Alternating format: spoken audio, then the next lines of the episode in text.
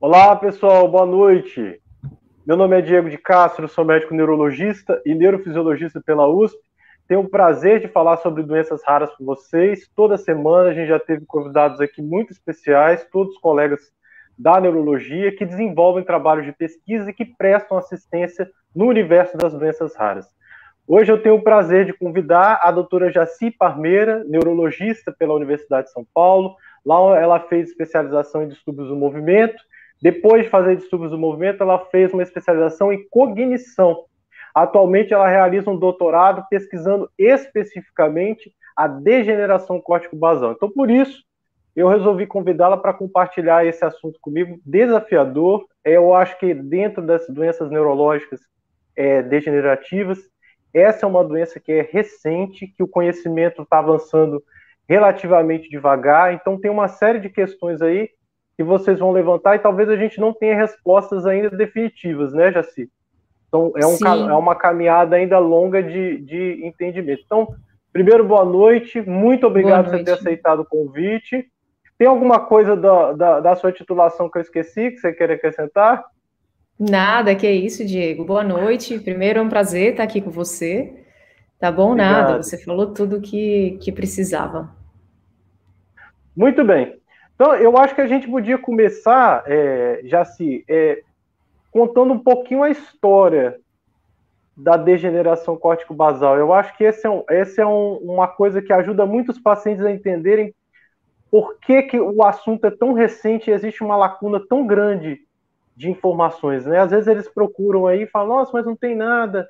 E, e porque vocês vão entender agora, já se vai contar um pouquinho da história. Eu acho, eu acho um ponto bacana da gente começar. Maravilha, ótimo. Também adoro começar entendendo o histórico do conhecimento da doença, porque a gente passa a entender melhor por que, é. que a gente ainda não está sabendo tudo e tudo mais, assim. É, você comentou das doenças neurodegenerativas, como Alzheimer, como Parkinson, né? O Alzheimer foi descrito há muito tempo, o Parkinson, que a gente trabalha muito, né, Diego? A gente sabe que foi descrito lá em 1817, ou seja, por James Parkinson faz um certo tempo. A degeneração córtico-basal ela foi descrita, esse nome, que nem era esse ainda, era um nome maior, depois ele foi reduzido, foi descrita só em 1967. Ou seja, se você for comparar com Parkinson lá de 1817, né, foi, um, é, foi muito mais recente mesmo. Foi mais ou menos no mesmo ano da paralisia supranuclear progressiva, que são as duas é. doenças irmãs aí que a gente pode falar porque que elas são irmãs depois, mas é um conhecimento muito recente assim. E depois parece assim que já alguns cientistas, alguns, algumas décadas antes, assim, já tinham descrito um pouquinho dessa doença sem saber exatamente do que se tratava. Tem até umas, umas curiosidades aí. Por exemplo, é, aquele músico muito famoso que escreveu o Bolero de Ravel, que chama Maurice Ravel. É, ele aparentemente, né, porque não, não havia esse nome ainda, esse nome não tinha sido criado, mas uns neurologistas bem famosos de Paris, assim, descreveram o quadro dele igual ao quadro que a gente identifica na degeneração córtico-basal. Então, tem artigos novos de, de, neurologistas da atualidade que comentam, assim, que provavelmente, por exemplo, esse músico, ele veio a ser acometido pela doença, pela degeneração córtico-basal. Muito então, bom. tem algumas outras descrições mais antigas do quadro clínico semelhante, de sintomas semelhantes, mas é um, um, a descrição completa é bem recente mesmo. Isso explica por que, que o conhecimento ainda vem crescendo bastante nessa área. É, é verdade. E aí, pessoal, aqui a gente já chama atenção essa coisa que já se falou. Se a gente for botar 1967, isso dá 50 anos, né? Por volta de 50 anos. Por volta disso. É, vocês vejam que a doença de Parkinson tem 200. Nós estamos falando de uma doença que tem 200 anos de descrição e uma outra que tem 50. Então, o conhecimento realmente é um conhecimento muito recente. E com um detalhe: é, quando a gente descreve, quando foram se acumulando as descrições de doença de Parkinson, a gente observou que um subgrupo de pacientes apresentava lentidão rigidez e graus variáveis de tremor. Esse conjunto de pessoas inteira que apresentava lentidão, rigidez e graus variáveis de tremor e que eram iguais ou semelhantes à doença de Parkinson, a gente chamou de parkinsonismos. Quando chegou em 1970, a gente teve um grande advento na neurologia, que foi o surgimento de uma medicação chamada levodopa. Essa medicação chamada levodopa é uma terapia que substitui um neurotransmissor, uma substância no cérebro chamada dopamina. E aí, o que, que aconteceu, pessoal? Nós tivemos aqui uma divisão. Um grupo de pacientes que, ao tomar a levodopa, apresentavam uma melhora muito significativa, que diminuía a rigidez, que diminuía a lentidão e que melhorava o tremor. E um outro grupo de pacientes que, ao fazer o uso dessa medicação, não apresentavam uma melhora significativa desses sintomas. E aqui eu já quero esclarecer uma dúvida que as pessoas geralmente é, procuram a gente e ficam na dúvida. Pessoal, se essas duas, esse pessoal todo parece Parkinson, se parece Parkinson, nós chamamos de Parkinsonismo. Quem responde, quem melhora com, com a terapia de levodopa ao receber o remédio levodopa, é um Parkinsonismo que a gente chama de típico. Todo o resto que não responde direito a essa terapia de levodopa, nós, neurologistas, chamamos de parkinsonismo atípico. Por que, que eu quero chamar a atenção de vocês? Porque doença, pessoal, é um filme. Ela não mostra o vilão, às vezes, no início. Às vezes, o vilão do filme só vai aparecer na metade no final, é quando ele dá as caras. Então, muitas doenças neurológicas degenerativas, no início, elas são iguais ou muito semelhantes. E entre elas, esse grupo de parkinsonismo atípico que elas têm em comum é não responder à terapia com levodopa. E aí, dentro, quando os pacientes chegam para a gente, a gente fala bem assim: ah, você não responde a levodopa, isso é um parkinsonismo atípico. E dentro desse universo de parkinsonismo atípico, a gente tem algumas doenças, né, Jaci? Eu acho que agora a gente podia comentar. Pessoal, agora que eu espero que vocês tenham entendido o que, que é quando a gente fala um parkinsonismo atípico, a gente vai para a segunda parte. As particularidades da degeneração corticobasal que nos ajudam de alguma maneira a diferenciá-las de outros parkinsonismos atípicos. E até porque, né, Jaci, às vezes essa diferenciação só vai aparecer muito no final, ou às vezes nem aparece, às vezes é difícil, né? Eu acho que Jaci, né, nessa, nessa pesquisa que ela fez, esse trabalho, ela acabou tendo, conseguindo levantar umas, umas outras coisas que eu acho que, que ajudaram né, nesse, nesse caminho de esclarecimento, de identificação da doença. Mas eu acho que você podia comentar agora, Jaci, essas características que de alguma maneira marcam a degeneração córtico-basal, né? Claro, claro, Diego, um prazer, assim, acho que você comentou muito bem, é isso mesmo, assim, é, o parkinsonismo que a gente chama em medicina, a gente chama que é uma síndrome, né? é um conjunto de sintomas, não necessariamente a doença de Parkinson. A gente sempre comenta, não é? Quando a gente está aprendendo, a gente comenta com os residentes que estão aprendendo neurologia também que no consultório o diagnóstico da doença de Parkinson ele tem que ser sempre revisitado nos primeiros anos. Então o paciente chega para a gente com a suspeita de doença de Parkinson e você tem que investigar, examinar, questionar sobre vários sintomas. E aí, às vezes, até você se convence por um, por dois anos de que é esse o caminho do diagnóstico, e de repente o paciente começa a apresentar algumas características que não são as esperadas para a doença de Parkinson, inclusive deixando de responder a esse remédio que o Diego comentou, que é a levodopa. Não que não responda de jeito nenhum, mas que não responda tão bem ou quanto, ou tenha a resposta que a gente esperava, como é a que a gente encontra na doença de Parkinson. E aí, todas essas outras doenças, elas são consideradas, como o Diego mencionou, o parkinsonismo atípico.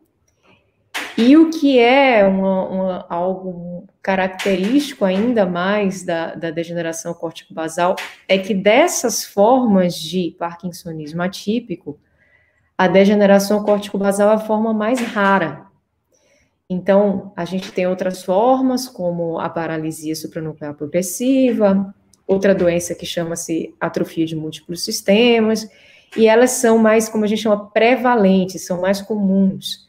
Tem alguns estudos é, populacionais, que a gente chama, com, com, vários grupos de doentes, que mostram que só 1% de todos os pacientes que têm parkinsonismo têm a degeneração córtico-basal. Isso faz com que os pacientes eles sofram uma verdadeira peregrinação em vários médicos, em vários centros, até chegar ao diagnóstico. Então, dos 45 pacientes que a gente acompanhou no Hospital das Clínicas ao longo desses anos, aí desde 2016, que comecei a pesquisa, quase nenhum paciente chegou para um único médico e esse médico fez o diagnóstico e aí ele seguiu. É, na maior parte das vezes, e olha que grande parte dos pacientes iam para médicos que eram médicos renomados, experientes e que não, não erraram eles apenas não estavam vendo o quadro, era uma foto, não era um filme, como o Diego comentou. É e a gente às vezes precisa do filme para chegar à conclusão. E aí eles receberam o diagnóstico inicial de Parkinson, o diagnóstico mais genérico de Parkinsonismo, para daí chegar ao diagnóstico de degeneração córtico-basal. E aí, é, considerando que é muito raro, assim, tem algumas peculiaridades que são bem típicas, que fazem parte dos critérios que a gente adota para fazer o diagnóstico. Então, são algumas características desses pacientes que a gente faz assim: podemos estar diante de uma degeneração córtico-basal. E aí, dessas características, assim, o que tem uma coisa que faz com que seja, dentre as formas de parkinsonismo, algo ainda mais difícil de diferenciar do Parkinson, é que é também muito assimétrico. Então, você vai ver que é uma doença que todos os pacientes que têm, têm um lado que é muito mais acometido. Então, como isso também ocorre na doença de Parkinson, faz com que também perpetue ainda essa dúvida por mais um tempo. Nos outras formas de parkinsonismo atípico, os dois lados são muito acometidos bem do início, de forma mais comum, e aí isso dificulta o, o, o diagnóstico ainda mais. Então, a gente sempre tem esse quadro, que é uma rigidez muito forte, uma lentidão nos movimentos, de forma bem diferente de um lado ou do outro do corpo, a depender de onde começa a doença. Isso é bem característico. Uma dificuldade para caminhar, muito importante. Muitas vezes acontecendo muitas quedas desde o início, desde do, do, dos primeiros anos. E além disso, o paciente apresenta algumas dificuldades de raciocínio, algumas dificuldades de planejamento, para planejar, para pensar.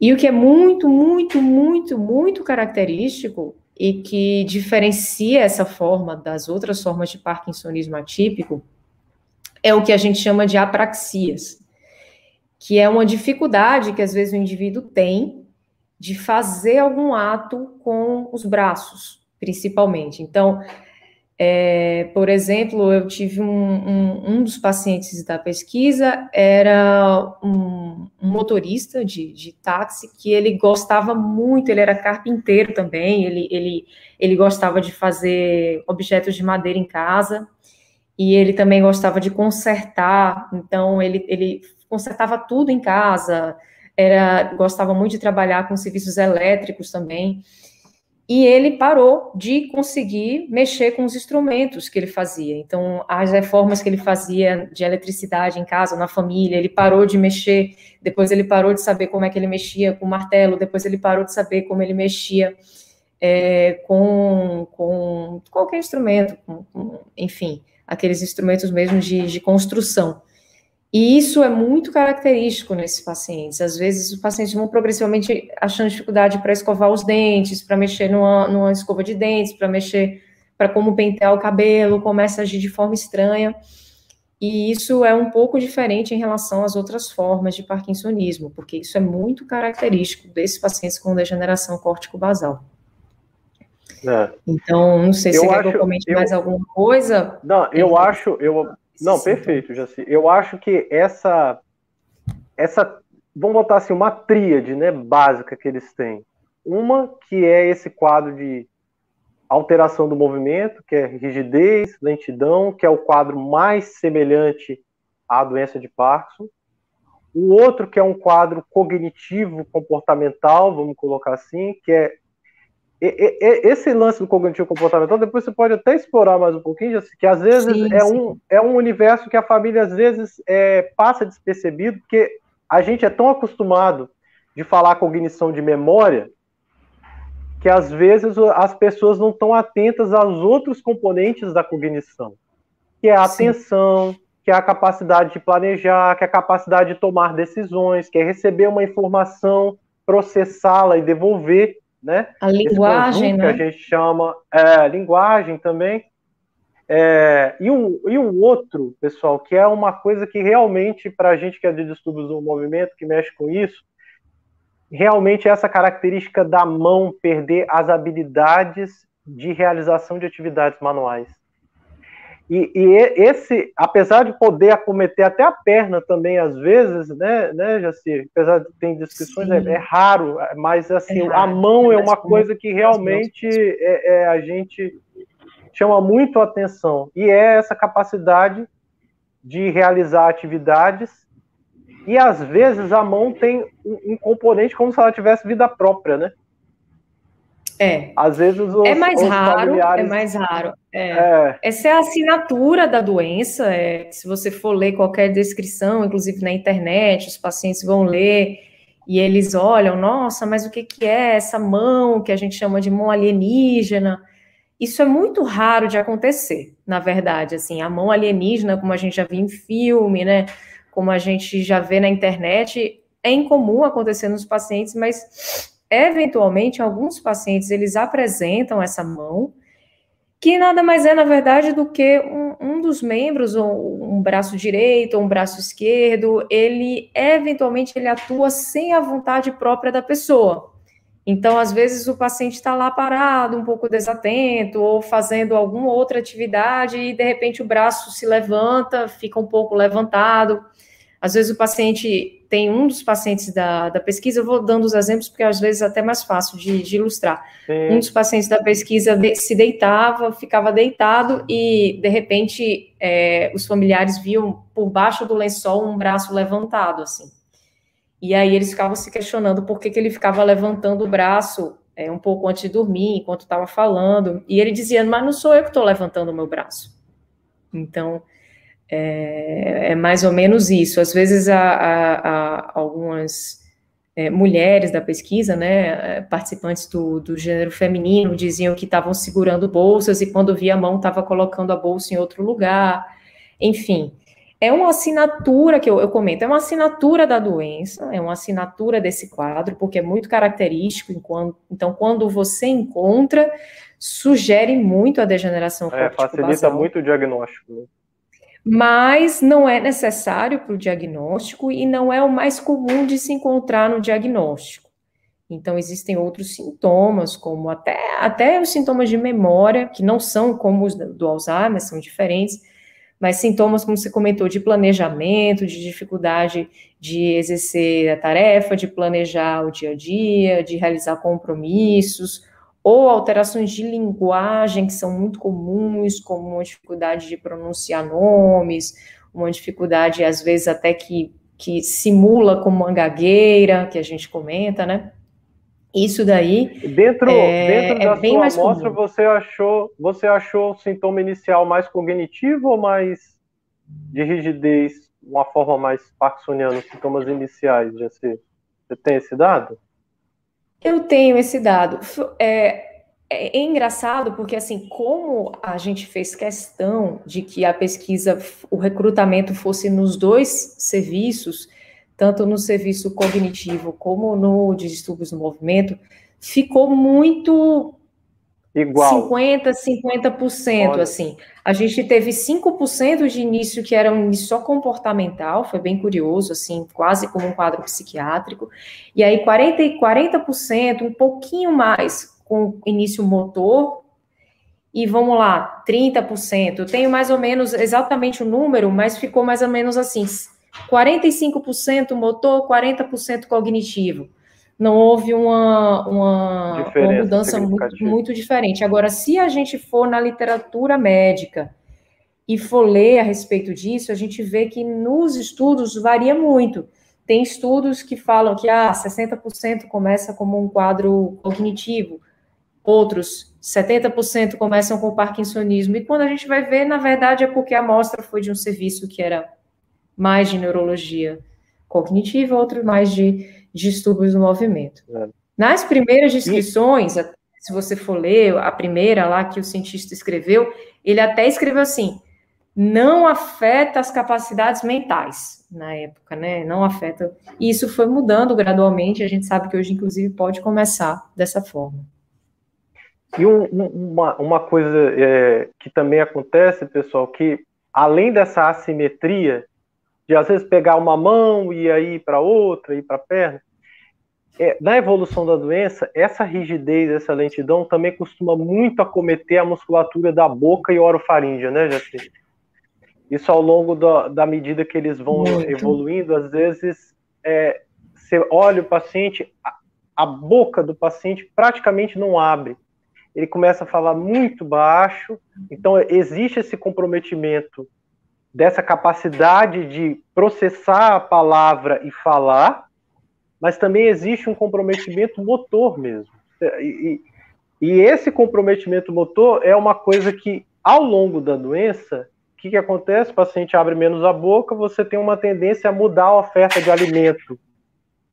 E ao mudar a oferta de alimento, às vezes você oferece uma quantidade de caloria menor e ao oferecer uma quantidade de caloria menor, esses pacientes costumam emagrecer também. Isso, isso não sei se, pelo menos na, na prática clínica, sei, que eu tenho visto é que ao longo dessa, dessa evolução, quanto mais eles vão agravando esse componente oromotor bucolingual, eles também vão piorando o componente nutricional. Então, é, é uma abordagem multidisciplinar dessa avaliação, pessoal, desse segmento, é muito relevante né, Jaci? Você quer comentar um pouquinho sobre, sobre sim, isso, essas alterações sim. de disartria, disfagia?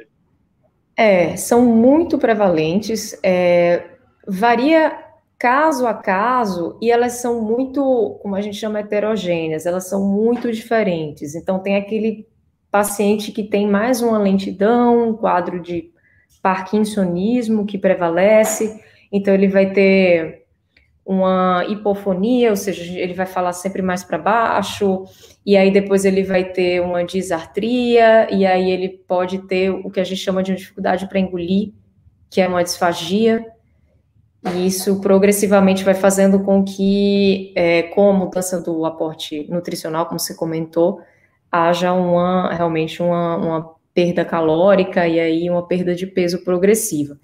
Já tem outros pacientes que têm uma dificuldade na na, mesmo na, na, na, capacidade de produzir o ato motor da boca, que é o que a gente é chama de apraxia orobucolingual. Então, são pacientes que desde o início têm dificuldade de mexer e de se expressar com a boca. Isso é muito diferente também, gera um certo estranhamento. Até parece que o paciente ele não está mais sabendo como demonstrar algumas emoções e tudo mais, mas na verdade nem, nem é isso que está acontecendo.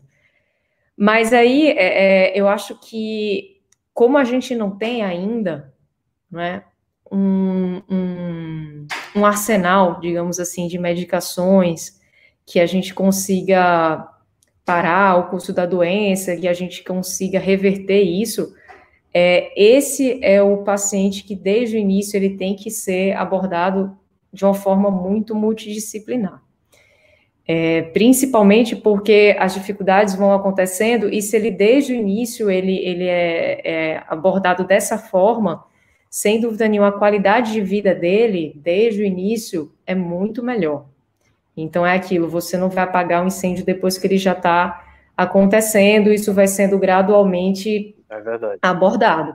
Então, a gente até na pesquisa tem uma fonoaudióloga que está fazendo mestrado, já fez o mestrado com os pacientes, então ela explorou a capacidade deles de deglutição, de engolir, explorou características de linguagem, inclusive o, o último artigo Quem agora é, que eu estou terminando é a Isabel Junqueira. Ela, ela já... Legal, muito, muito bom. É, ela já publicou agora um artigo que deve sair esse mês, falando só sobre linguagem, e a gente está fazendo o último artigo junto, que vai ser o último artigo antes de eu defender agora em julho, que é só sobre características de linguagem nesses pacientes, assim. Então, ela, é, eu vou abordar mais a parte de imagem, mas ela abordou no, no estudo dela, no mestrado, muito dificuldade de deglutição, dificuldade de produção de fala, dificuldade de linguagem, e provavelmente ela vai até continuar estudando esses pacientes, junto com pacientes com PSP, e fazer o doutorado dela nesses casos de parkinsonismo atípico, assim. Então,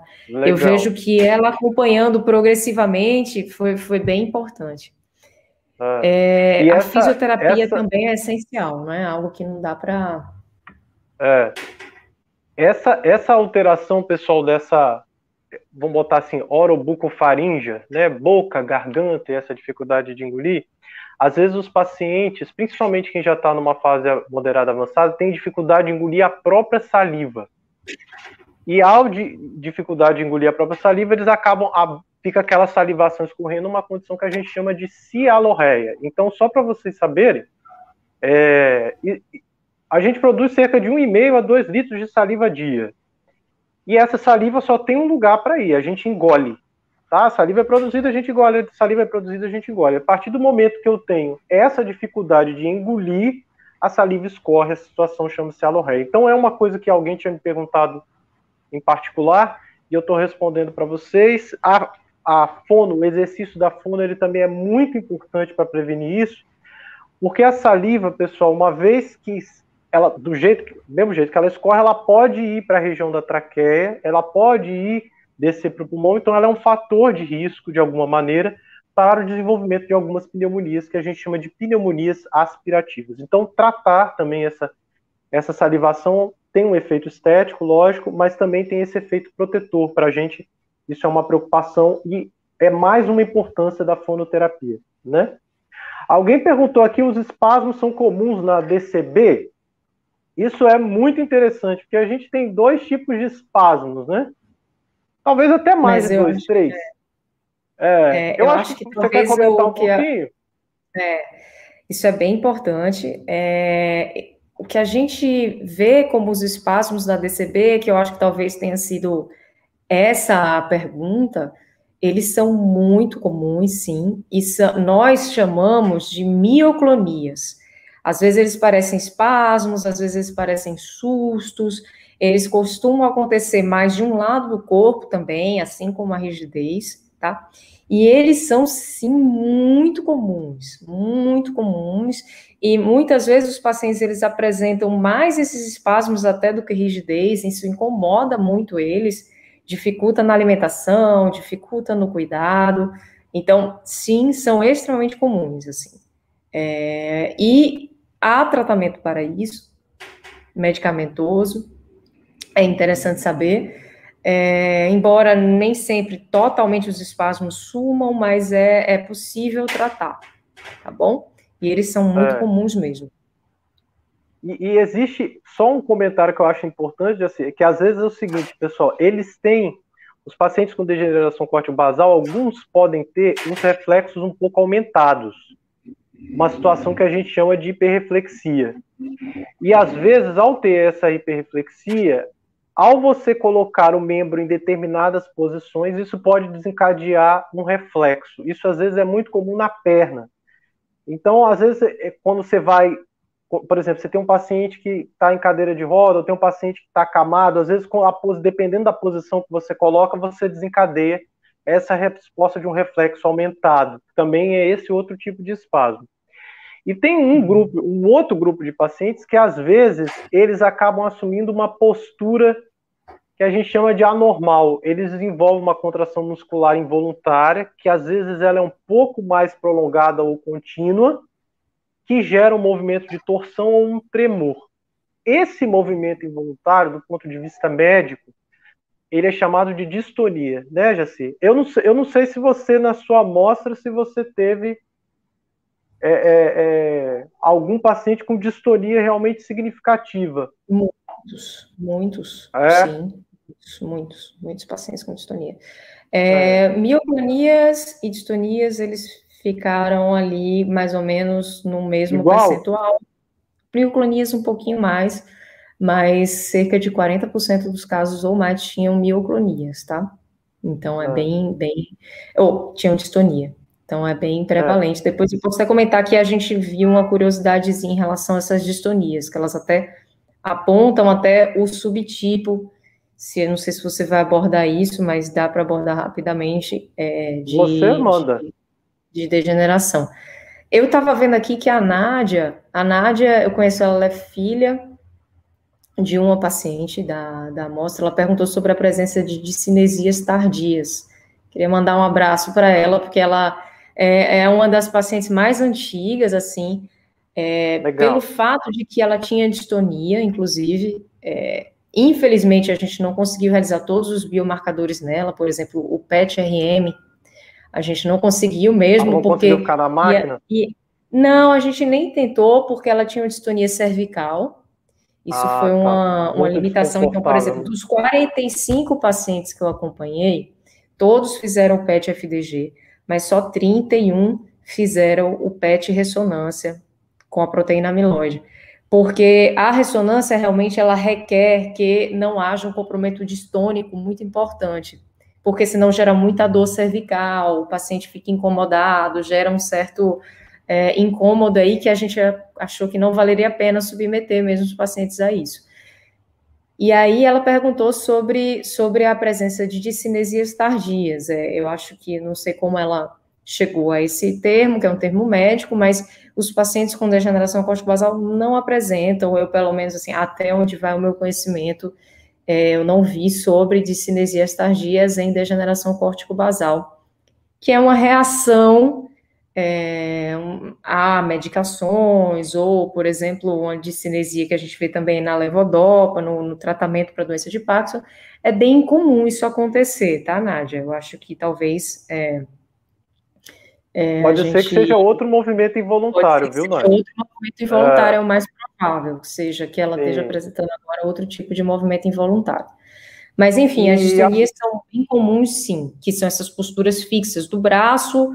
Em comum a gente encontrava no braço, né, que é, são as distonias focais de membros, é o que a gente mais vê, que é diferente dos outros tipos de parkinsonismo atípico, em que essas distonias, essas posturas são mais no pescoço, né, para trás ou para frente. Na DCB, né, que é uma a gente chama degeneração corticobasal, são mais no braço, mas também podem acontecer no pescoço e também nas pernas. E a, a Vanusa perguntou, falou, minha mãe parece que está levando choques de susto. Vanusa, esse termo choque é bem o conceito de mioclonia que a gente tem, tá? É, mio de músculo, clonia como se fosse um disparo de um raio. E aí dá justamente é muito é um movimento involuntário arrítmico que é muito rápido, que parece que a pessoa foi atingida por um raio. A descrição é bem isso que você está falando mesmo. Ela pode acometer às vezes só a mão na hora de que a pessoa estende a mão, mas ela pode acometer inclusive o corpo todo, a região, a musculatura do dorso, tá? E às vezes ela pode ser desencadeada até por um barulho ou por algum movimento. Às vezes, dependendo da, pos da posição que você bota sua mão, ela, ela pode desencadear esse, essa contração muscular involuntária, tá? É, Maria, há algum sintoma bem específico de pacientes em estado avançado? É. Eu acho, eu acho, eu acho que a gente podia só explorar mais um pouquinho, já se a questão cognitiva. Eu acho, eu acho, pessoal, que a gente resumiu bem a questão dos movimentos, então rigidez, lentidão, é, movimentos involuntários como distonia, mioclonia, é, alterações à musculatura é, da boca e, e, garganta, né? Eu acho que a gente podia é, dificuldade de realizar tarefas, que a gente falou que é esse componente apráxico, a dificuldade de controlar a musculatura é, da boca, a gente chamou de apraxiora bucolingual, mas o componente cognitivo, eu vejo que às vezes é uma fonte muito grande de sofrimento para os familiares. As alterações comportamentais, às vezes, é, geram muita angústia. A primeira que eu gostaria que você comentasse, Jaci, é choro imotivado. Que às vezes tá. eles apresentam. Eu acho, eu acho isso que é uma coisa que geralmente, doutor, é. minha mãe está chorando. O geralmente eles, choro, eles geram angústia é. muito grande. O choro imotivado, ele não é tão comum. Ele, ele é um pouco mais raro, por exemplo, do que na PSP, tá? ele é muito de um acometimento de vias frontoestratais, das demências subcorticais. Essas vias que a gente fala muitas vezes em neurologia, é uma região, são como se fossem, é, o cérebro tem as células, as, os, a gente fala, imaginem vários postes, e esses postes têm os fios. Os fios que ligam um poste a outro é mais ou menos o que a gente chama na neurologia de vias.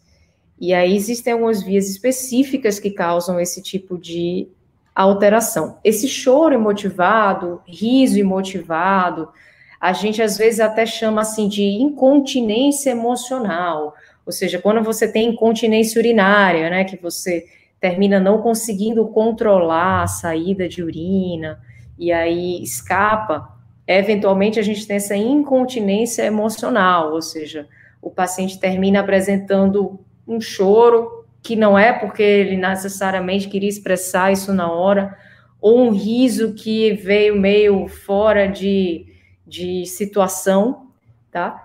Isso vem muito junto do que o Diego já comentou, que é a cialorreia, a dificuldade para engolir a própria saliva.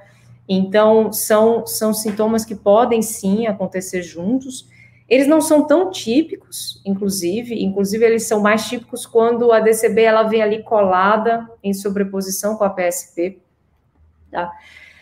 Sobre essa parte de cognição e, e de comportamento e de raciocínio é, da, da DCB, eu acho que é interessante a gente falar para os pacientes que isso é muito, muito heterogêneo, ou seja, é diferente não é feito o Alzheimer, não é feito o Parkinson, que os sintomas de um paciente são bem parecidos com o do outro.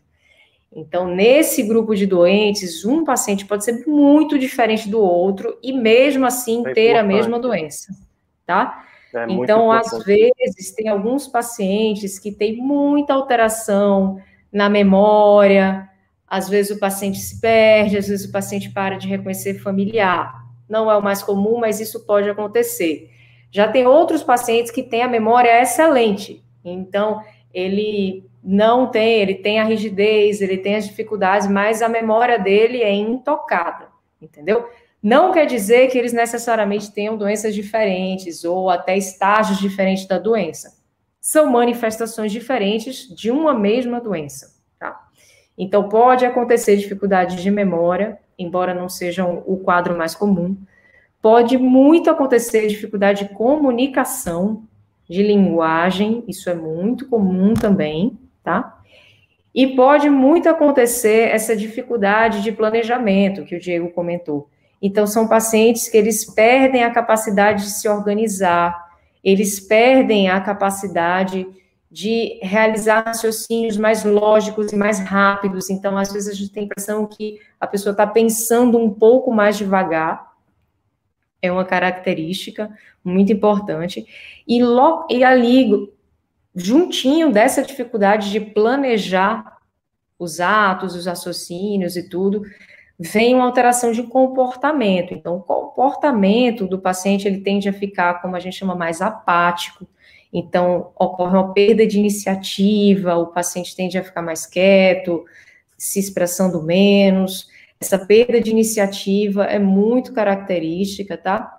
E também uma perda até de perceber o comportamento do outro, que a gente fala que é uma perda de empatia. Então, ele para de conseguir, às vezes, identificar as sensações e os sentimentos familiares. Isso, às vezes, gera uma dificuldade também, uma certa uma certa angústia por parte dos familiares, mas é sempre bom as pessoas saberem que isso faz parte da doença, não é porque o paciente quer, não é porque o paciente está é. fazendo isso de forma deliberada, não, é, é parte mesmo do quadro. Tem aqueles que ficam mais quietos, mais apáticos, né? Já se tem uns também que às vezes ficam mais irritados. E às Sim. vezes a irritação não é contínua. Ela tem um fenômeno que a gente chama de um fenômeno do downset. Tem uns que tem isso, né? Não sei se na sua amostra você, você, teve, você observou isso, mas vai chegando o fim da tarde, pessoal, o pôr do sol, a é luminosidade o fenômeno vai do caindo. pôr do sol, né? É isso. É, a luminosidade vai caindo, o dia vai escurecendo, e aí o paciente às vezes pode apresentar algum grau de agitação. Se ele está comunicando, ele pode ficar mais desorientado, né, Jaci? E Sim. tem uns também que tem alteração do sono, né? É, eles podem ter, não é tão comum nem tão característico, mas como em outras doenças degenerativas. Esse fenômeno do pôr do sol é meio que uma assinatura de todas as síndromes é, degenerativas que levam a alteração de cognição e de comportamento. É comum, até pacientes idosos que não têm nenhum, nenhum quadro degenerativo pode ter também. E eles podem ter dificuldades no sono, está muito associado à agitação, tá? Mais raramente, em comum, alguns pacientes podem ter alucinações visuais, não é tão comum como em outras doenças neurodegenerativas, nem como na doença de Parkinson mais avançada, que tem bem mais, mas alguns podem ter alucinações auditivas ou visuais também, tá? E o sono, muitas vezes, ele é fragmentado, então a pessoa passa a acordar várias vezes à noite, é. Muitas vezes não tem dificuldade de iniciar o sono, mas acorda a cada uma, a cada duas horas, e tem uma inversão às vezes. Então, às vezes, o paciente passa a dormir menos à noite dormir mais de dia e ficar com sonolência de dia. Então, a gente chama assim da arquitetura do sono, a estrutura do sono, esses pacientes também é muito acometida de fato. Então, é sempre importante ter esse cuidado. E isso, isso às vezes, é um fator que, que a gente chama de estresse do cuidador, pessoal. Porque às vezes eles ficam sem dormir, e ao ficar sem dormir, eles ficam mais agitados. E quem cuida? Às vezes é um cansaço muito grande. Porque você fica sem dormir, e quem está do lado também cansa, né? Porque às vezes chama muito à noite, às vezes acordou, quer ir ao banheiro, então é, é, o, o, sono é uma coisa que, no geral, qualidade de vida, eu não sei, eu não sei se você tem essa percepção, mas talvez no universo da cognição em geral, né, Jaci? Quando sim. você tem um, um, distúrbio do sono, isso é uma fonte muito grande de cansaço. Então, sono é sempre sim. uma coisa que você precisa trazer para o neurologista, porque é uma das coisas que a gente tenta ajudar mais, é tornar o sono mais fisiológico, um sono mais, mais efetivo. Isso ajuda muito o cuidador. A, a Vanusa perguntou aqui. A Vanusa não, a Nádia. Existe algum tipo de epilepsia de ausência? Quando minha mãe joga pescoço para trás, estatela os olhos fixamente e demora uns minutos para voltar. É, olha, não é epilepsia de ausência, é epilepsia de ausência, a ausência é um tipo muito característico de epilepsia que acontece em crianças, é, é um quadro diferente. Mas eu acho que é importante, a Nádia tocou num ponto importante. Esses pacientes, eles têm uma progressiva atrofia do que a gente chama do córtex do cérebro. Então, a parte do cérebro, ela vai atrofiando, atrofiando, e não apenas essa doença, como qualquer doença que cause isso, como Alzheimer ou outras doenças, pode cursar com epilepsia, com crises convulsivas. Então, as crises convulsivas elas podem acontecer em qualquer tipo de demência, de doença neurodegenerativa avançada. Então, na verdade, para falar assim para todo, todo mundo que está escutando, assim, eu até costumo dizer, o início do quadro de qualquer doença neurodegenerativa é muito característico de cada uma dessas doenças.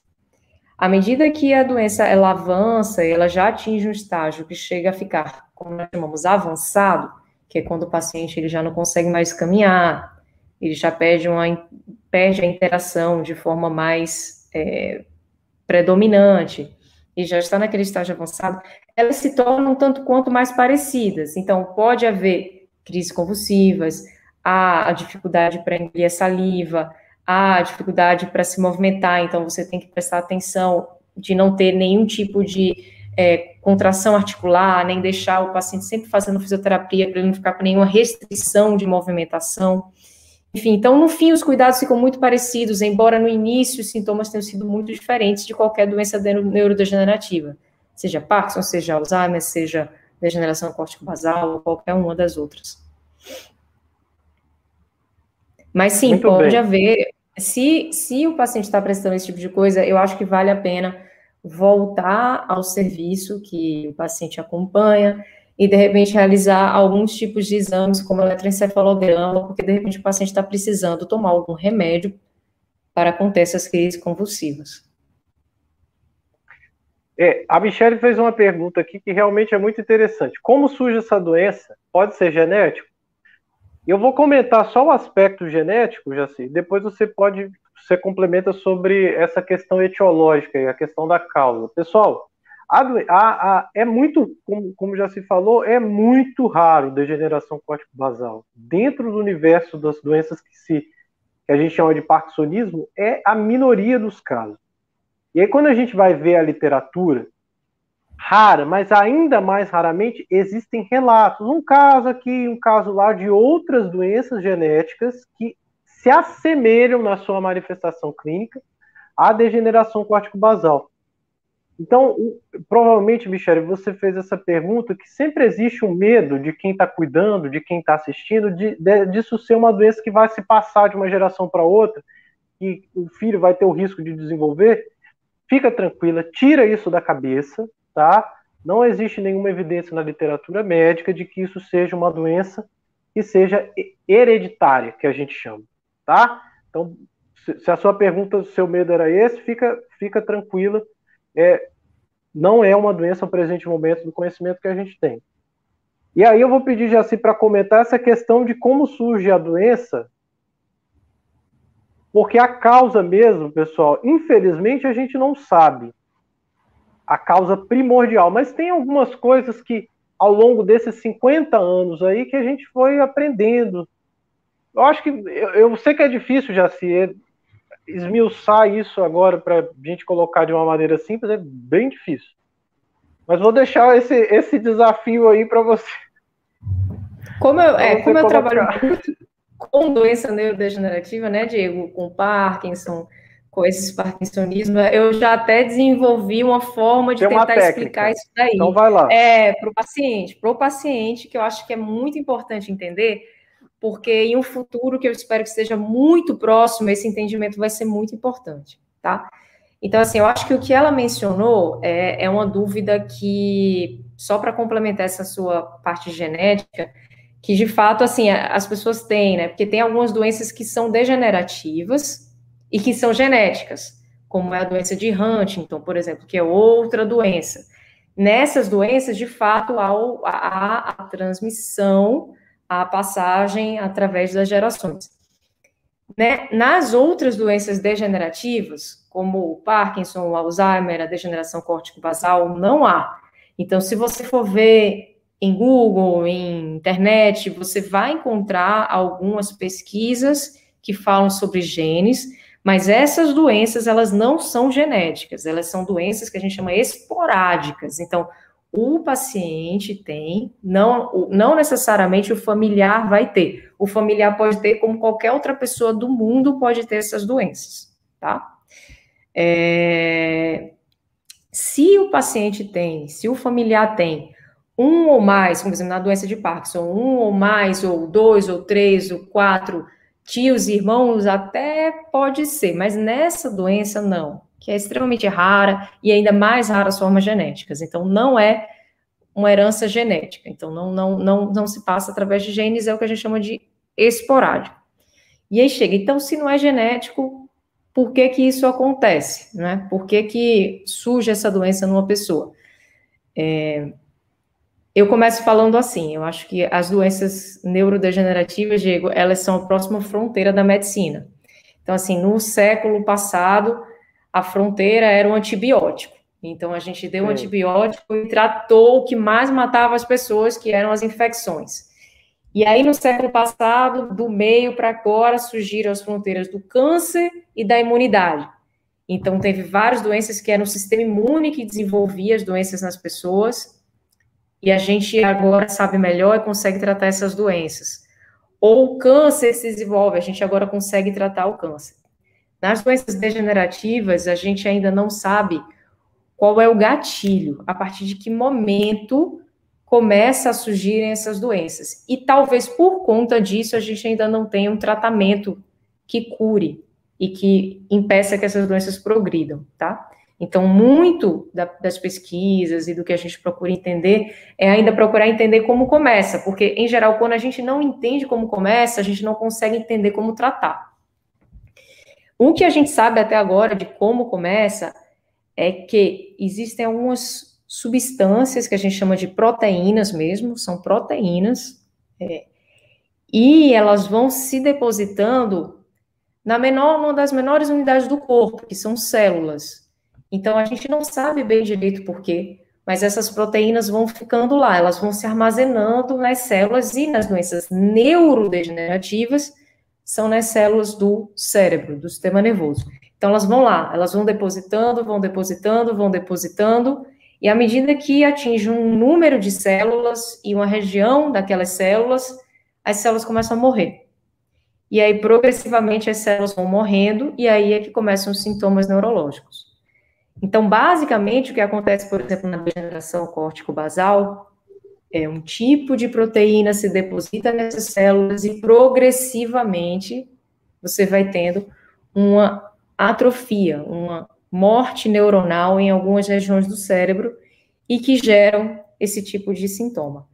Agora, por que que isso é tão importante? Porque o que a gente espera e o que a gente tem é, estudado, e eu acho que é o meu grande sonho para daqui a 10, 15 anos é, é estudar e fazer ensaios clínicos direcionados para essas proteínas, entendeu?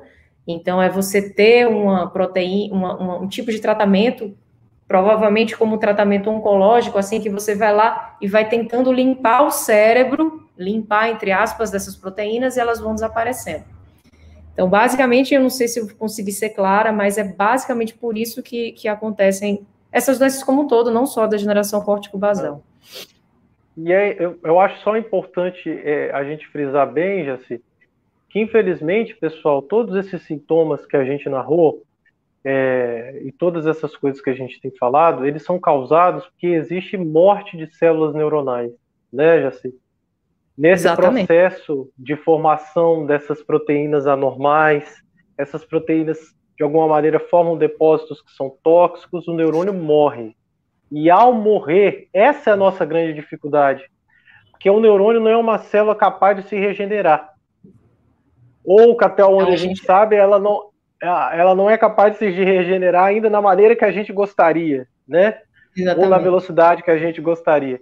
Mas esse processo de a gente entender que está ocorrendo morte neuronal é, ajuda a gente a entender realmente o desafio que a doença é, principalmente em relação ao tratamento, que uma vez que você perdeu e não tem como substituir, existe um declínio, existe um prejuízo e existe uma evolução da doença. E esse é um desafio muito grande que frustra não só os pacientes, né, Jaci?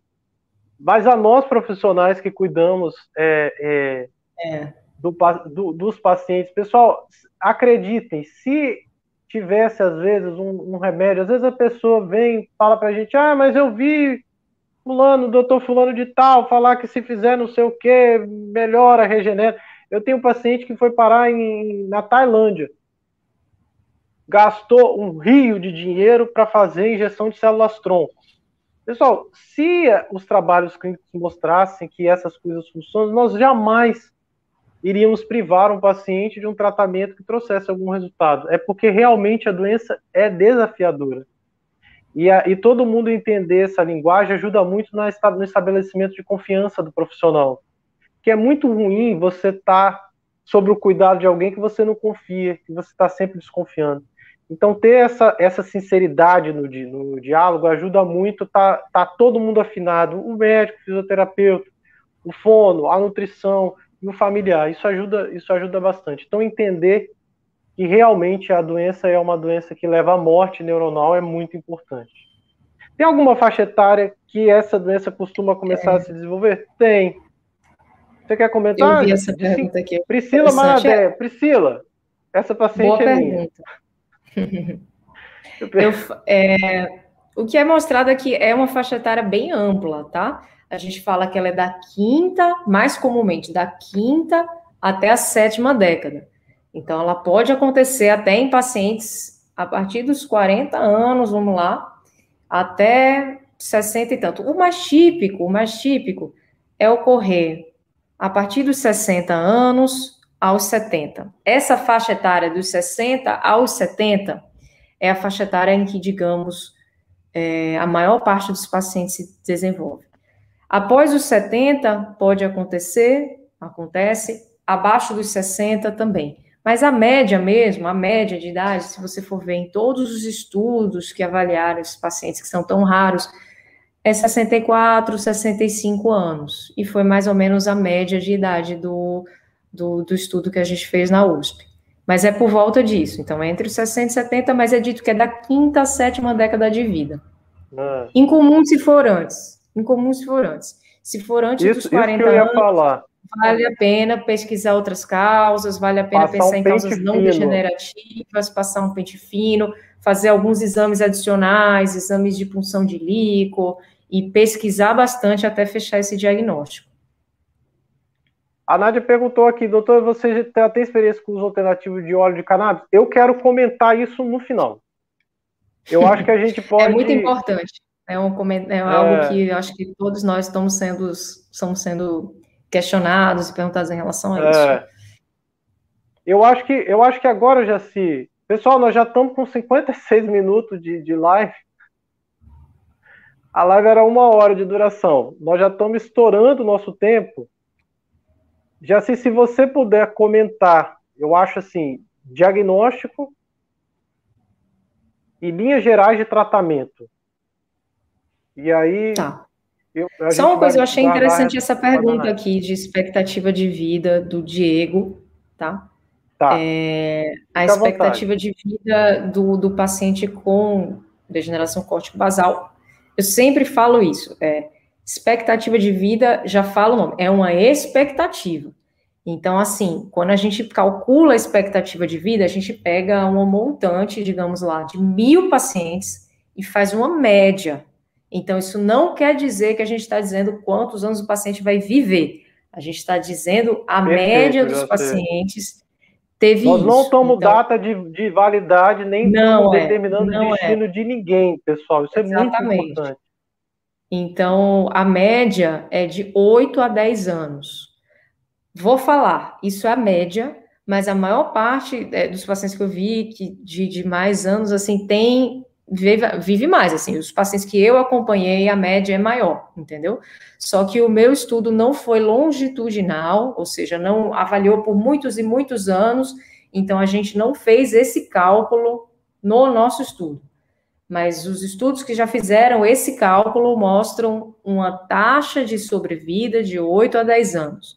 Isso é a média. O paciente pode viver 15, 20, ou pode, infelizmente, viver menos também, tá? Eu acho isso importante falar, porque é uma dúvida muito, muito, muito comum.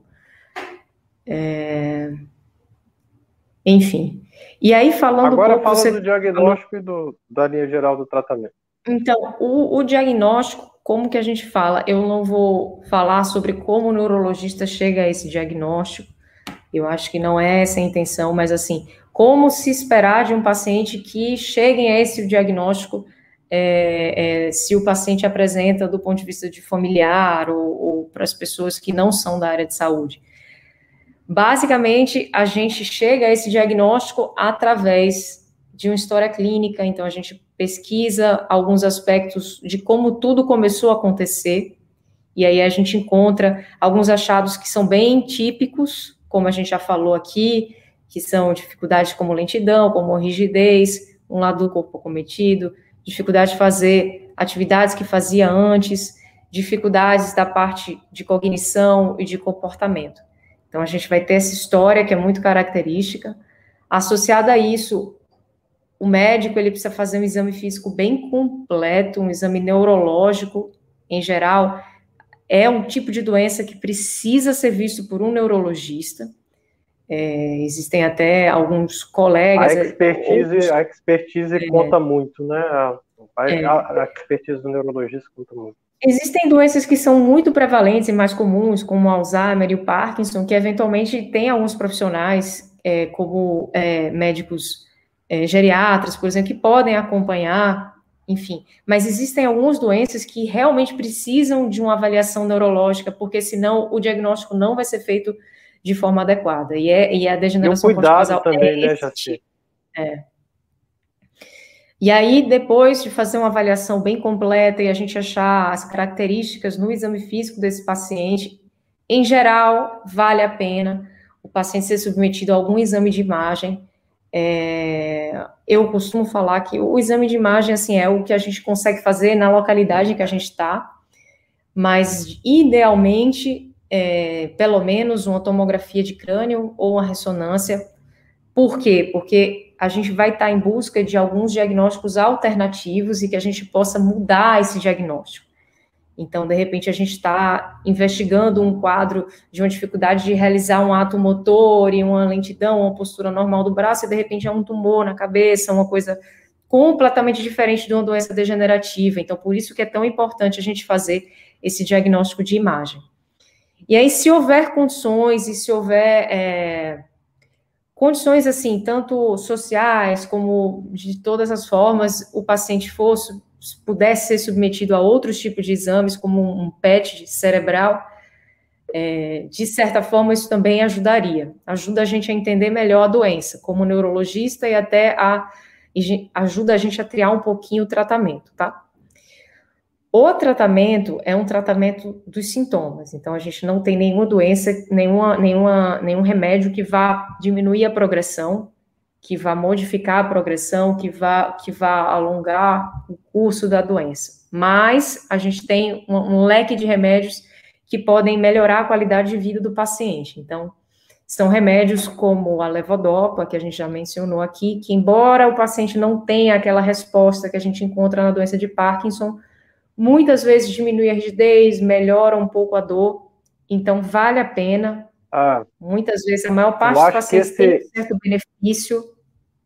Eu acho que esse, essa, essa é um, esse é um ponto que você trouxe que é, que é assim é muito importante mesmo.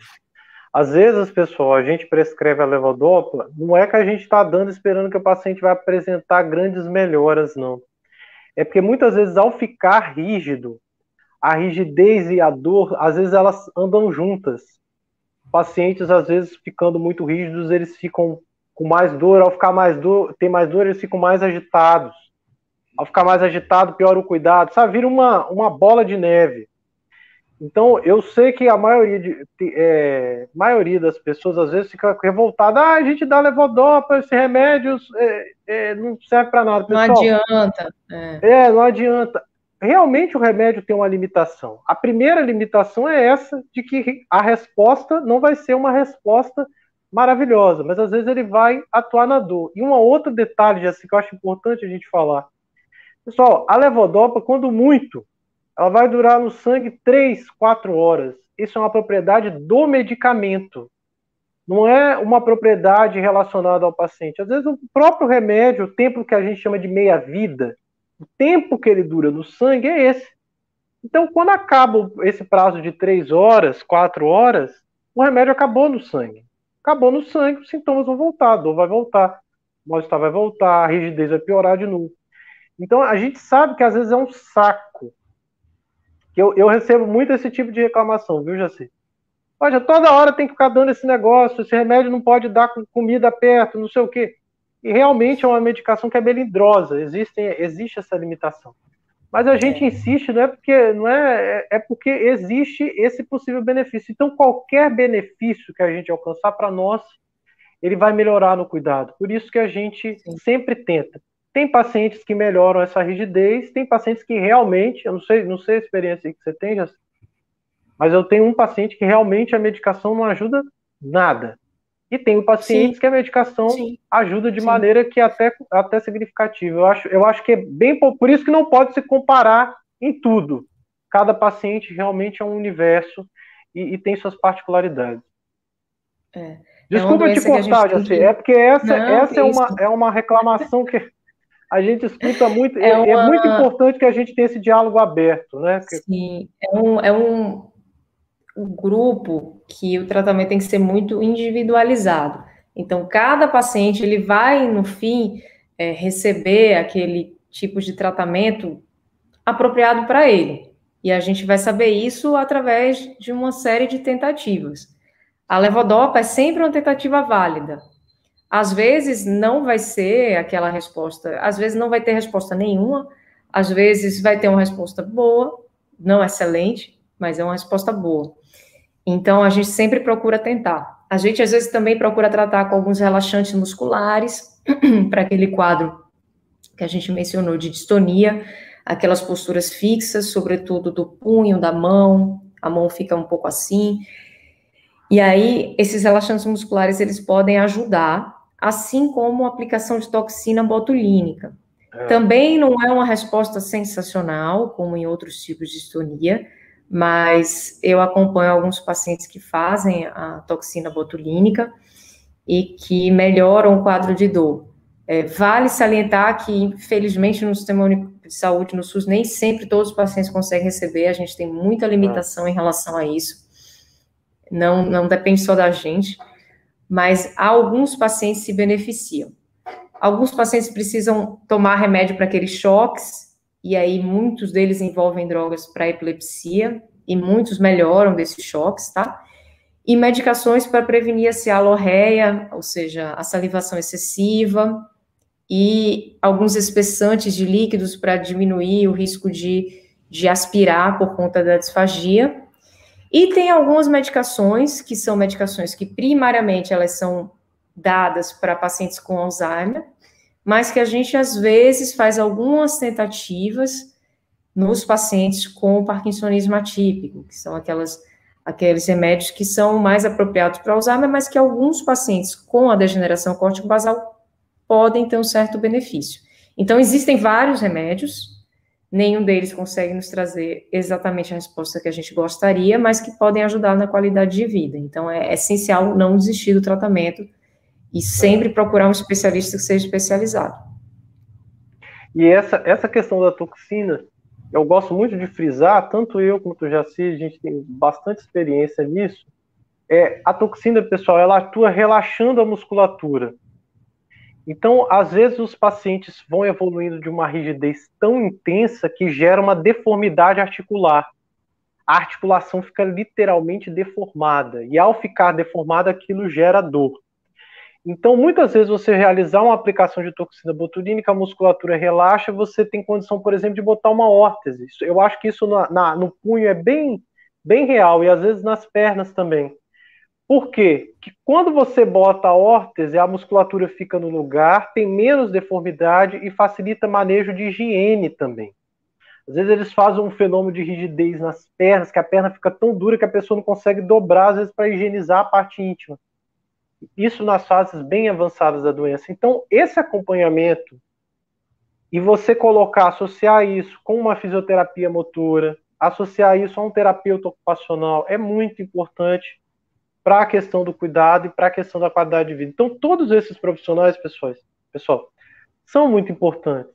Igual a gente falou da questão da nutrição tá com fono, é, a gente não tem como provar que isso altera a progressão da doença, mas baseado nos estudos de doença de Parkinson, a gente vê que a única coisa que parece que ajuda os pacientes a retardar, a segurar o leão na unha, a diminuir a progressão da doença, é o exercício físico. Então, movimentar é uma coisa que a gente sempre orienta os pacientes que façam o máximo que puder o exercício físico. As pesquisas têm mostrado um benefício, a gente não tem isso ainda especificamente no, na degeneração cortico basal, a gente extrapola o conhecimento das outras é, doenças degenerativas, tá certo? Então, esse cuidado multidisciplinar realmente é, é, é, é importante. Eu gostaria de comentar agora você quer comentar mais alguma coisa, Jaci, desse, não, dessa não. coisa do tratamento? Falamos das, das, medicações, falamos da importância do físico, fono, terapeuta ocupacional. Só antes disso, pessoal, é um, um profissional que a gente não citou aqui, mas é muito importante para a família, é um psicólogo. Essa não é uma doença do paciente só principalmente quando o paciente tem alteração comportamental, a gente vê um desgaste muito grande do cuidador. Quer dizer, tem, você imagina, faixa etária 60, 70 anos. Então tem lá um indivíduo que é casado ou tem filho e tem alguém cuidando dele. Esse indivíduo vai piorando a condição cognitiva dele, nesses, nesse subgrupo que já se falou, é muito comum dele ficar muito irritado com quem está mais perto. Então, às vezes, isso é uma coisa que a gente vê muito na prática, um comportamento às vezes até agressivo. Aquilo não é voluntário. Tá? É muito importante que as famílias saibam disso. Aquilo não é, aquilo não é pessoal. A pessoa, ah, aquilo não é, a pessoa não está fazendo aquilo de picardia, sabe? Isso não é pensado. Isso é um comportamento reativo, puramente instintivo. E quando a gente perde a nossa capacidade cortical do nosso cérebro de analisar e de julgar o que é certo e errado, a gente pode apresentar esses comportamentos. E, e é muito comum, né, Jaci, a gente vê o cuidador às vezes, poxa, eu faço tudo por essa pessoa, e olha como ele trata. E, e, e isso começa a gerar um, sabe, um desconforto Sim. tão pessoal. É, é, esse, esse aparato em volta da família é muito importante. Eu vejo que vocês têm um grupo lá do, do, do Facebook que vocês conversam sobre isso. É lógico, dividir é importante, mas vocês também dividirem isso com um profissional de saúde mental é muito importante para vocês. Senão fica todo mundo vítima de um, de um amanhã que é assim, você vai olhar, ah, amanhã vai ser pior, amanhã vai ser pior. Vamos viver hoje, cada dia, oferecer as terapias às pessoas, ter esse carinho, esse cuidado que eu sei que vocês têm, mas não antecipe é, é, coisas futuras, viva o dia de hoje e cuide da saúde mental. Isso é muito importante, tá? A informação da internet está aí, senão todo mundo fica doente. Acho que com esse negócio de pandemia mais ainda, então vocês tenham esse cuidado. É, isso vai melhorar a vida de vocês. Agora, no minuto final, eu vou falar, já se qualquer coisa você me, me, me complementa. Canabidiol, pessoal, é o, canabidiol é o seguinte. A gente descobriu ao longo da, da, dos estudos dos últimos 20 anos que nós temos no nosso cérebro um receptor, aliás, vários receptores para uma substância chamada canabinoides, um grupo de substâncias chamadas canabinoides. Entre eles existe uma substância chamada canabidiol. Preste bastante atenção nisso.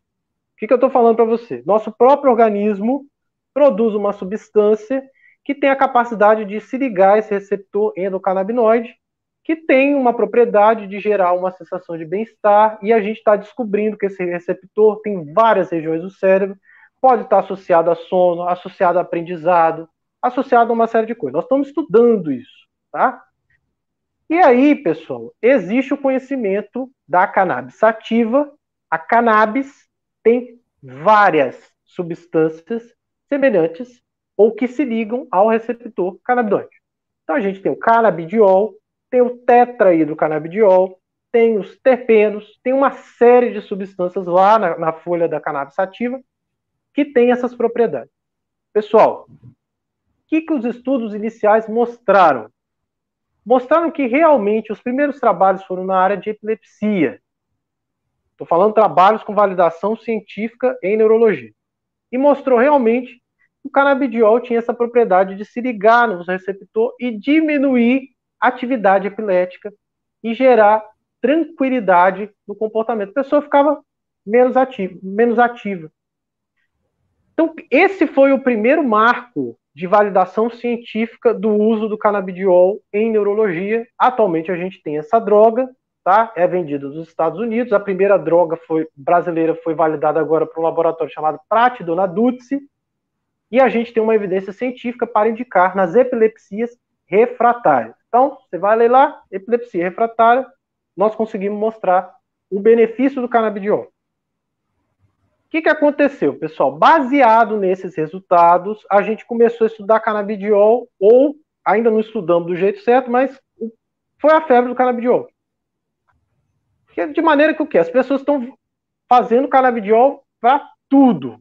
Pessoal, não existe ainda, principalmente no universo dos distúrbios do movimento, trabalhos que tenham um número significativo de pessoas que realmente tenha aprovado ou desaprovado o uso do canabidiol. E qual que é o problema, pessoal? O frasco desse canabidiol que eu falei para vocês, que foi validado, ele custa, chama Epidiolex, nos Estados Unidos, no, no Brasil, é, eu não sei o nome, mas é o laboratório Prate Dona Dutra. O frasco do canabidiol custa cerca de 2 mil reais. O da Praxe, 2.500 dólares, o Epidiolex, que você imagina, um tratamento mês dá 10 mil reais. Então é uma droga que é um custo muito caro para um benefício que a gente desconhece. E mais, existe um, um, um grupo é, é, de pessoas que está tentando popularizar o uso, o acesso às pesquisas de canabidiol. Qual que é o desafio?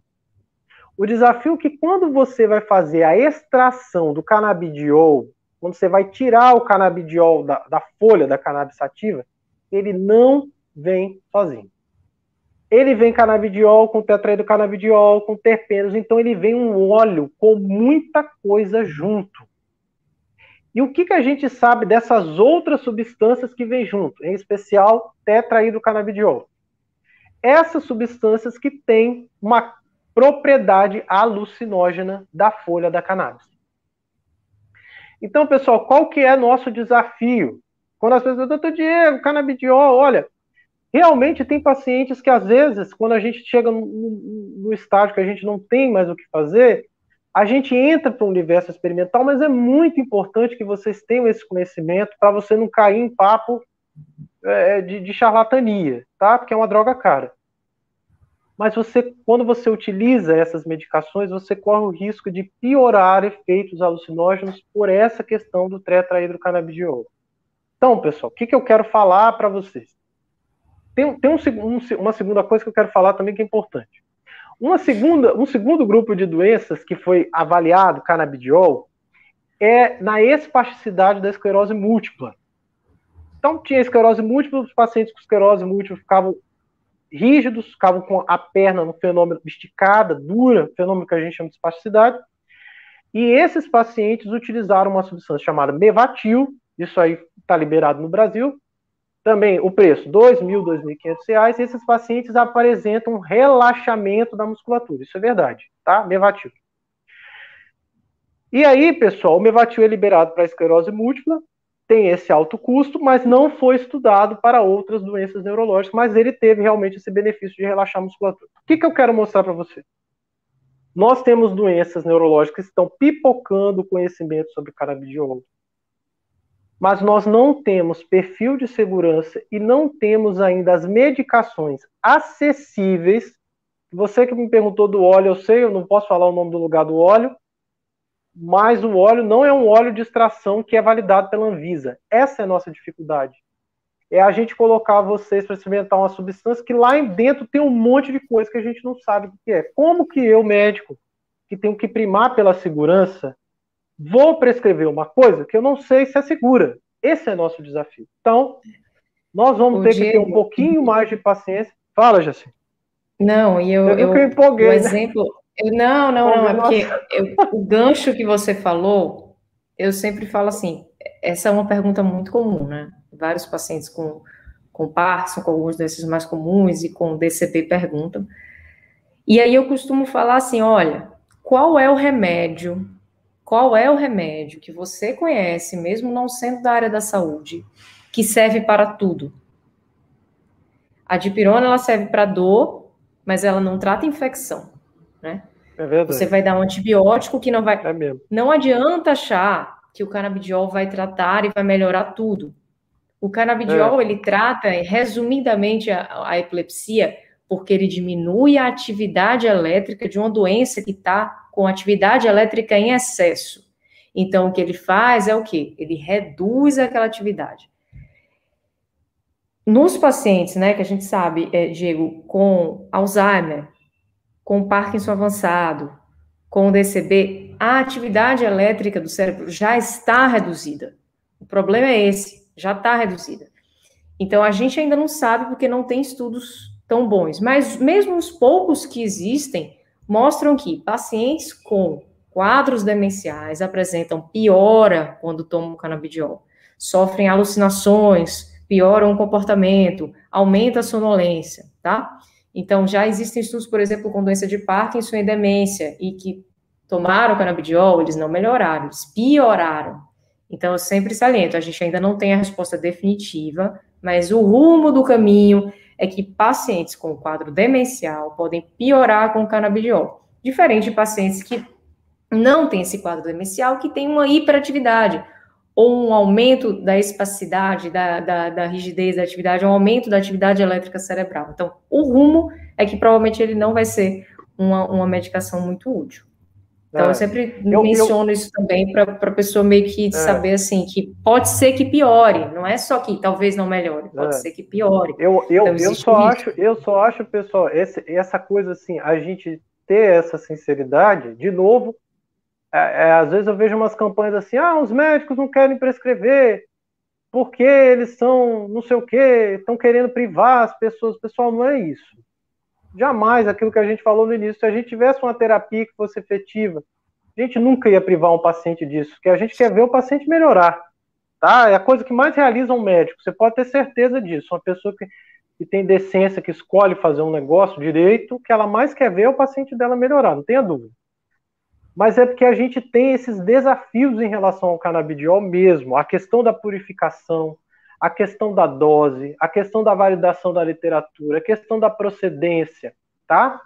Então eu acho, eu acho que a gente tem que ter esse, esse pé no chão. Pode ser que a gente chegue lá na frente daqui a dois anos, alguém criou uma forma e que, que tinha uma quantidade mínima, não sei, a gente vão ser cenas dos próximos capítulos. A nossa obrigação é estudar correr atrás daquilo que está novo, que está né, fresquinho e trazer para vocês com muita honestidade e sinceridade. Então, é isso. Eliane, de muita utilidade essa live. Obrigado. É, obrigado pelo carinho de vocês. Uma hora e 21 minutos de live. Eu estava devendo essa live a vocês já, tem um ano. É, foi, valeu a pena esperar, que já se pôde contribuir com a gente e, e, e dividir esse conhecimento maravilhoso que ela que ela teve. Eu acho que no final das contas, se você foi a pioneira de, de degeneração córtico basal no Brasil, né? Eu acho é, que ninguém, não tem, ninguém. Não tem literatura no Brasil sobre é, isso. É, isso que assim. eu ia falar. Ninguém no Brasil, pessoal, estudou até ou se dedicou, se debruçou em cima de degeneração córtico basal a ponto de juntar, estudar e avaliar de novo. A doença tem 50 anos. Então eu acho que é realmente parabéns pelo seu trabalho, assim. Eu acho que é uma contribuição é, maravilhosa e única, e espero que isso possa trazer desdobramentos, que uma vez que a gente descreve melhor, as terapias vão surgindo, mais conhecimento é, é, vão aparecendo, e fica aí para vocês, pessoal, já assim como referência aí da, da degeneração córtico-basal do Brasil, para mim é uma, uma alegria enorme você ter dividido esse espaço comigo e ter aceitado meu convite. Não, obrigada, Diego. Parabéns pela iniciativa. O que eu acho que o pessoal vale a pena o pessoal entender é que assim às vezes a pesquisa ela, ela, ela é um tijolinho ali você coloca é aquele tijolinho para construir o um muro entendeu? Então assim a gente agora botou o tijolinho ali e esse muro está sendo construído entendeu? É uma, uma arquitetura ali que vai seguindo. A nossa ideia na USP agora eu espero que outros centros de colaboração é que a gente continue então, essa pesquisa, ela terminou, o financiamento da FAPESP terminou, mas a gente está começando uma pesquisa nova, até com o Marcos, que você, que você chamou para conversar recentemente. Alguns pacientes dessa pesquisa vão, vão junto continuar com o Marcos. É, tem Legal. o Bruno Jepsen que está pegando esses outros pacientes e vai, vai continuar seguindo, porque a ideia é que existe agora uma, uma, uma alguns ensaios clínicos, que a gente fala que são aqueles estudos de tratamento das doenças e tal, que a gente chama que são os ensaios em cesta, né, são os basket trials. Então, eles, eles, eles pegam todos esses grupos de doenças e vão testando medicações. E esses ensaios em cesta, eles não acontecem em um lugar só do mundo. Em geral, eles começam em algum lugar do mundo, por exemplo, nos Estados Unidos, em geral, na Inglaterra, na Alemanha, quando eles vão para algumas fases mais avançadas, eles procuram centros do mundo que tem esse grupo de pacientes para ir para a fase mais avançada, que a gente chama de fase 3. Então, a nossa ideia é continuar com esses pacientes para quando chegar nesses ensaios em sexta e puder continuar, ou seja, vamos testar esses ensaios na fase 3, esse grupo de pacientes ser testado. Então, a ideia é essa, a gente incluir esse grupo de pacientes brasileiros em ensaios que sejam ensaios mundiais, porque eu acho que a ideia é essa, a gente conseguir procurar em diferentes populações algum tipo de tratamento que possa mudar aí a trajetória Nossa, da doença.